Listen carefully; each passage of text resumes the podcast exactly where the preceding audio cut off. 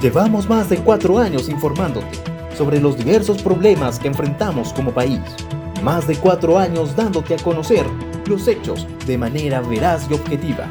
Voces en línea, la voz que te informa.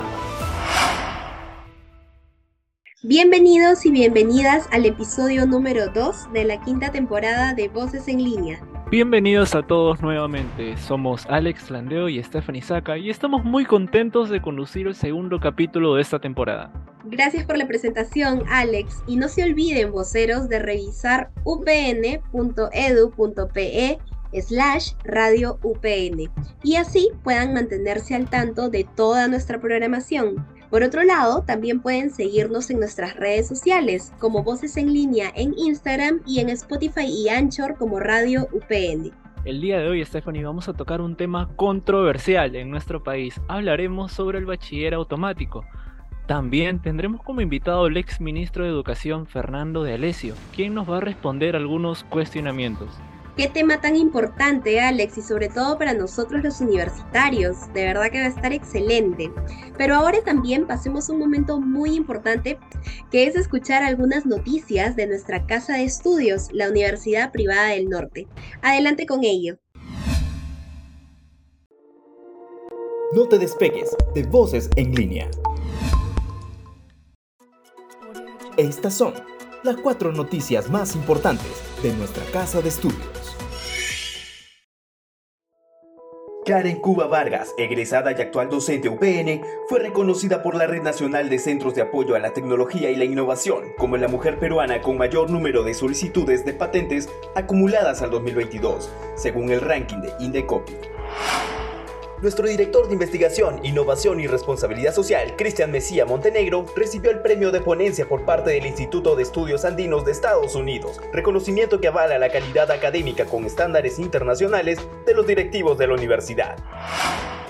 Gracias a la creatividad e innovación, seis estudiantes de la carrera de arquitectura y diseño de interiores diseñaron baldosas de concreto utilizando materiales reutilizables como tapas de plástico, una alternativa que puede reemplazar pisos y veredas con materiales resistentes, sin dejar de lado las tendencias en diseño. La Universidad Privada del Norte se ubica entre las tres primeras instituciones de educación superior con mayor producción científica en la reconocida base de datos Scopus, siendo nuestra universidad la primera con menos de 100 años. El primer y segundo puesto lo obtuvieron la Universidad Nacional Mayor de San Marcos y la Pontificia Universidad Católica del Perú. Voces en línea, mucho más que noticias. Y esas fueron las noticias más importantes de nuestra querida casa de estudios. Y bien, ahora seguimos con la programación. ¿Qué más tenemos para nuestro episodio de hoy, Stephanie? Perfecto, Alex, te comento. Vamos a empezar brindando información muy importante a nuestros oyentes sobre el proyecto de ley del bachillerato automático. Como bien se sabe, la ley ya ha sido aprobada por el Congreso. Aún estamos a la espera porque falta la reglamentación de SUNEDU. Escuchemos por otro lado también la data de voces en línea que nos ha preparado nuestro vocero Darío Alcántara. Adelante con ello, Darío. Te presentamos la data de voces en línea. Congreso aprueba bachillerato automático de manera permanente a universitarios. El miércoles 29 de marzo, el Pleno del Congreso aprobó bachillerato automático a los estudiantes de pregrado de universidades públicas y privadas que hayan culminado con su plan de estudios. Este proyecto legislativo fue presentado en septiembre del año pasado por el congresista Alejandro Cabero Alba, del partido político Avanza País. La ahora ley aprobada para el bachillerato automático menciona que para los estudiantes puedan recibir dicho grado académico deberán aprobar satisfactoriamente sus estudios de pregrado, al igual que sustentar el conocimiento de un idioma extranjero, ya sea inglés o lengua nativa. Este informe fue producido por la Data de Voces en Línea. Excelente data, gracias por ello Darío. Y bueno, vamos a comenzar Alex explicando un poquito cómo es que inició este proyecto. Como sabemos, el año pasado, precisamente en septiembre, que en realidad fue casi a finales de año, el congresista Alejandro Cabero Alba, del partido político Avanza País, presentó este proyecto legislativo El sustento que él brindó para que se pueda eh, aprobar, obviamente, este proyecto fue que realizando ello, nuestros egresados de una carrera fin puedan insertarse muchísimo más rápido en el mercado laboral, es decir, que puedan conseguir un trabajo. Porque como sabemos, Alex, no es lo mismo contratar a un egresado que a un bachiller. Obviamente el bachiller conlleva más peso y definitivamente como sustento, como sustento que dio también nuestro congresista, tener este grado aumenta las posibilidades de que los egresados consigan una mejor oferta laboral en base a la carrera que estudiaron. Esto quiere decir, Alex, que no solamente basa en que consigan un trabajo, sino que consigan un trabajo que también está remunerado económicamente eh, agradable, una propuesta agradable, porque obviamente se entiende que de esto es que nuestros egresados y las personas en general van a vivir. Recordemos, Stephanie, que el bachiller, el primer grado académico de los tres existentes como maestro y doctor que se obtiene al terminar los estudios universitarios, era otorgado automáticamente en el Perú con la ley universitaria 237-33. Pero en el 2014 los congresistas decidieron aprobar la nueva ley universitaria 302-20 en medio de un debate con intercambios verbales entre las bancadas. Los parlamentarios que se oponían dejaron el Congreso en ese entonces. Sin embargo, no fueron los únicos en estar en contra. La Asamblea Nacional de Rectores y el Consejo Nacional para la Autorización de Funcionamiento de Universidades rechazaron la ley señalando que esta norma era anticonstitucional y se violaba la autonomía universitaria.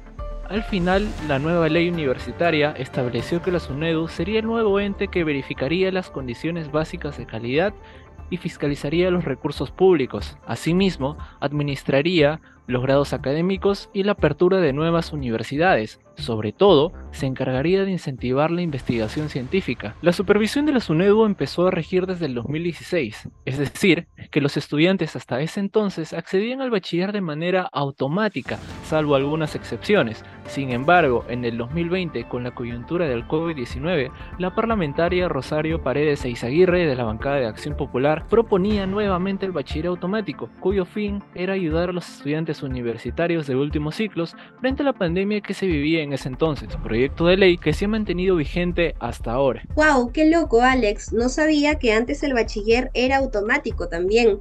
Y definitivamente, como en toda ley o decreto dado, como mencionas, siempre vamos a contar con personas que se encuentran a favor y obviamente otras personas que se encuentren en contra.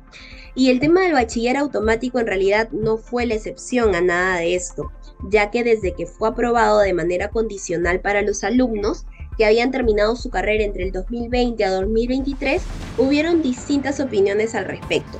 Te comento dos de ellas. Por un lado, teníamos a la Federación de Estudiantes del Perú, que se encontraba gratamente contentos con la noticia dada, y lo que pedían además era la extensión para todos nuestros egresados que están por venir, no solamente se tome en consideración a estos alumnos que se les estaba brindando esta oportunidad por la crisis sanitaria que fue la pandemia por COVID-19. Pero por otro lado, también teníamos el en contra, que por ejemplo tuvimos al especialista Marcos Garfias, investigador del Instituto de Estudios Peruanos, quien declaró para Forbes que al no contar con la realización del trabajo final o del proyecto de investigación, como lo llamamos, lo que hace es que los alumnos no puedan demostrar las habilidades que adquirieron para hacer un pensamiento crítico, una metodología de investigación, etc. También lo que dijo es que esta investigación es un incentivo, ya que sin esto no se obtiene lo que es la recompensa, que como sabemos sería el grado de bachiller. Pero como ahora el bachiller es automático, quiebra totalmente ese incentivo por completo, por lo que el bachiller ya no va a ser ningún reto ni tampoco va a ser ninguna recompensa, hasta por lo menos que el alumno decida realizar lo que es la tesis para la obtención de la licenciatura, para ser un licenciado. Y ahí es cuando, igual como sabemos, se va a hacer un proyecto de investigación, pero incluso este proyecto de investigación es muchísimo más a fondo y es un poco más complicado porque conlleva muchísima más investigación como tal. Definitivamente un proyecto que fue bastante controversial, donde muchas personas salieron a emitir sus comentarios. Recordemos que en ese entonces Osvaldo Segarra, representante y jefe de SUNEDU, comentó a finales del año 2021 que la medida de, prórroga del bachiller automático no ponía en riesgo ni perjudicaba en nada las labores de SUNEDU, pero lo que sí hace es que empieza a dar una idea de que se está vulnerando la autonomía de SUNEDU. Además, comentó que sí hay cierta preocupación por la norma dada, pero nuevamente recalcó que el funcionamiento de este ente no se altera. Como sabemos, ya en marzo del presente año esta medida ya se ha dado de manera permanente.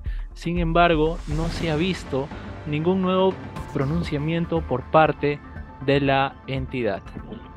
Bien, ahora vamos a una pausa y regresamos con nuestra programación habitual. Regresamos. Voces en línea, mucho más que noticias. Y bueno, voceros, llegamos a la parte que muchos de nosotros estábamos esperando, la entrevista al ex ministro de Educación, Fernando de Alesio. ¿Qué tal? ¿Cómo están? El día de hoy nos acompaña Fernando de Alesio, ex ministro de Educación. ¿Qué tal?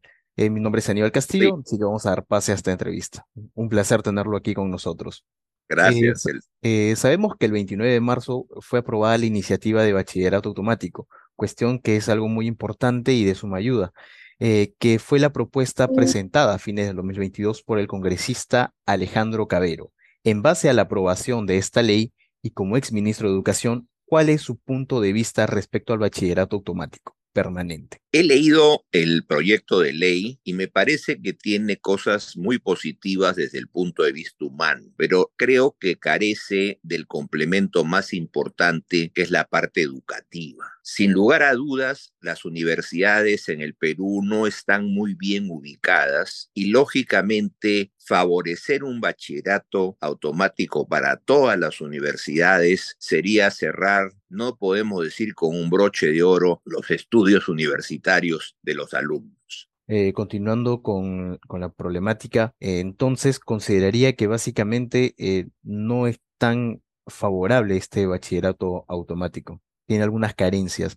León de Trattenberg, escritor y educador, comentó con una, en una columna de opinión para Diario La República que un universitario al acabar sus 10 ciclos de carrera implica que realice una investigación, por lo que es redundante que se realice una tesis para el bachiller.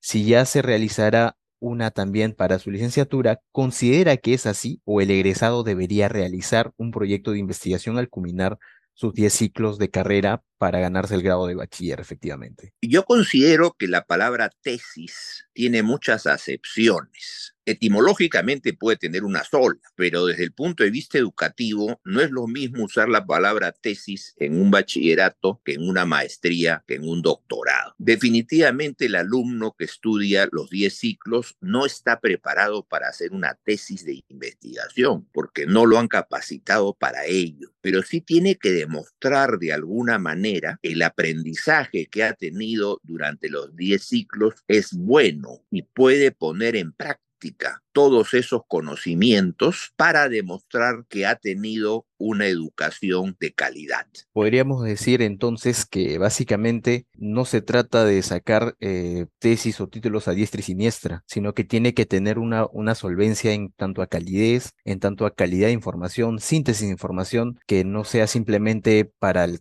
como dicen eh, en el dicho, ¿no? Para sacar el cartoncito, ¿verdad? Quizás la, la confusión está en, en el bachillerato y la licenciatura. No todos los bachilleres buscan la licenciatura. El bachiller ya es un grado académico per se y es algo que le da la puerta para más adelante si desea estudiar una maestría. La licenciatura no lo es. La licenciatura no es un grado académico y solamente es un título profesional para los que quieren ejercer una profesión firmando documentos, como es el contador, como es el abogado, que de alguna manera pues tienen que colegiarse para poder firmar documentos legales. Pero el bachiller no. Yo diría, no sé, me atrevo a lanzar una cifra que el 80% de los que acaban sus estudios de bachillerato no optan por una licenciatura. Podría estar equivocado desde el punto de vista de cifras, pero no bajo el punto de vista conceptual. El bachiller no requiere una tesis de investigación, lo que quiere es una tesis aplicativa de los conocimientos que adquirió para cerrar el ciclo educativo que lo lleva a tener y a optar por por el grado de bachiller en ciencias, bachiller en artes. Este es un punto crucial. Desde el punto de vista humano, el proyecto de ley dice sí, para que salgan más rápido a trabajar, para que ganen dinero, para que paguen sus estudios. Eso me parece muy loable. Si tuviéramos un sistema universitario de gran calidad, yo podría decir de que eso es totalmente válido. Pero desafortunadamente nuestro sistema universitario no podemos tapar el sol con un dedo. Es de muy, muy baja calidad. Salvo algunas universidades que yo podría contar, pues cuatro, cinco, seis en el privado y unas seis, ocho, diez de repente en el, el público. Pero en este momento tenemos 142 universidades, ¿no? Creo que licenciadas ya son más de 100. Entonces, ¿cómo puedo enviar 100 bachilleres que solo han estudiado? No sabemos de qué calidad de estudios y con qué profesores. La SUNEDU no ha hecho un buen trabajo. Es de suma importancia la calidez y la efectividad, efectivamente, ¿no? Y como dice el dicho, son escasas. Eh, antes de que en mayo del 2021 se aprobara temporalmente la ley que otorgaba el bachiller automático para alumnos que egresaban durante el 2020-2021, se sabe que se tenía que realizar el mencionado proyecto de investigación, o también conocido como tesis. Podríamos decir que hay una diferencia variable o distinto nivel académico entre un alumno que hizo tesis para obtener su bachiller como su licenciatura y entre otro alumno que solo hizo tesis para licenciarse? Yo creo que debemos diferenciar las dos cosas, el bachillerato y la licenciatura, ¿no? Y en ambos casos no son tesis, porque la tesis es mover la frontera del conocimiento. Lo que están haciendo realmente es un trabajo aplicativo, un trabajo aplicativo que cierra el ciclo de bachiller o aspira a poder ser colegiado vía una licenciatura. Entonces se confunden los términos. Cuando yo hablo una tesis de maestría, ya estoy hablando de palabras mayores, porque estoy tratando de poner en práctica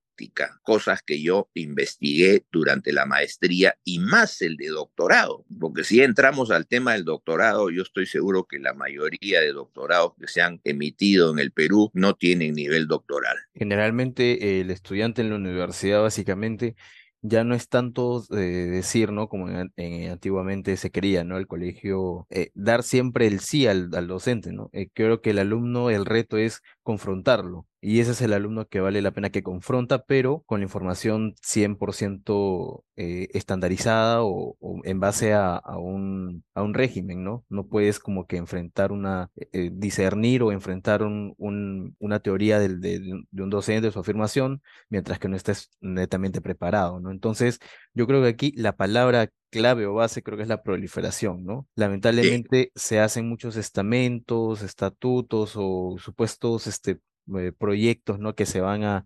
Pero creo que esos proyectos, como usted lo afirma, carecen de una investigación profunda, de un emblema que enfatice lo que realmente significa hacer una, una tesis o hacer el trabajo aplicativo, ¿no? No todos podemos ser universitarios también. Hoy día el Perú necesita muchos técnicos, que no es ninguna degradación o, bajarle el nivel, ¿no? Ah, eh, en Europa muchos técnicos son mucho más capaces que, profesionales y ganan más, ¿no? Entonces eh, deberían haber más institutos tecnológicos del nivel, pues, de, de ¿cómo se llama? De ¿cómo se llama este que hizo Hochschild? Que es una muy buena, muy buen centro tecnológico, ¿no?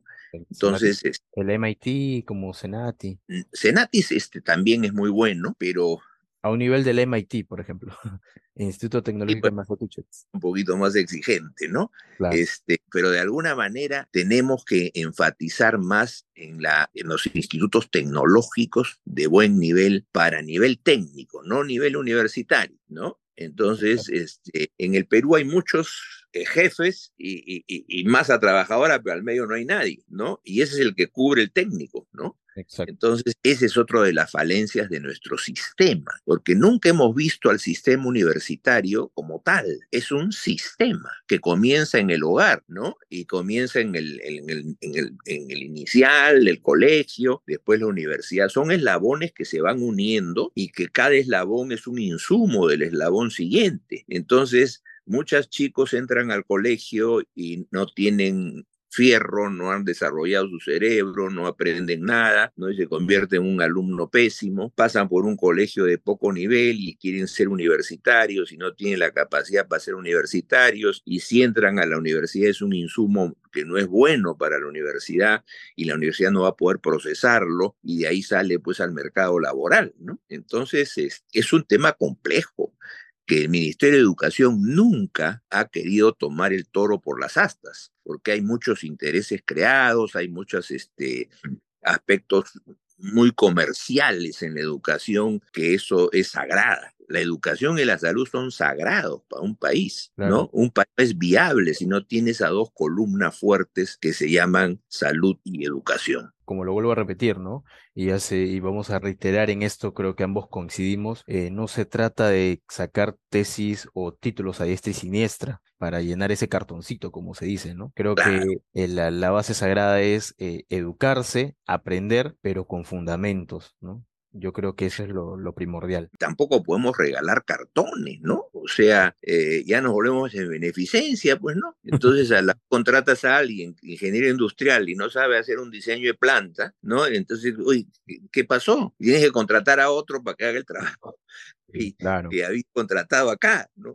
es una, espiral un vicioso. Muchísimas gracias, ex ministro de Educación Fernando de Alesio. Nos acompañó el día de hoy Voces en línea. Llevamos la noticia al máximo.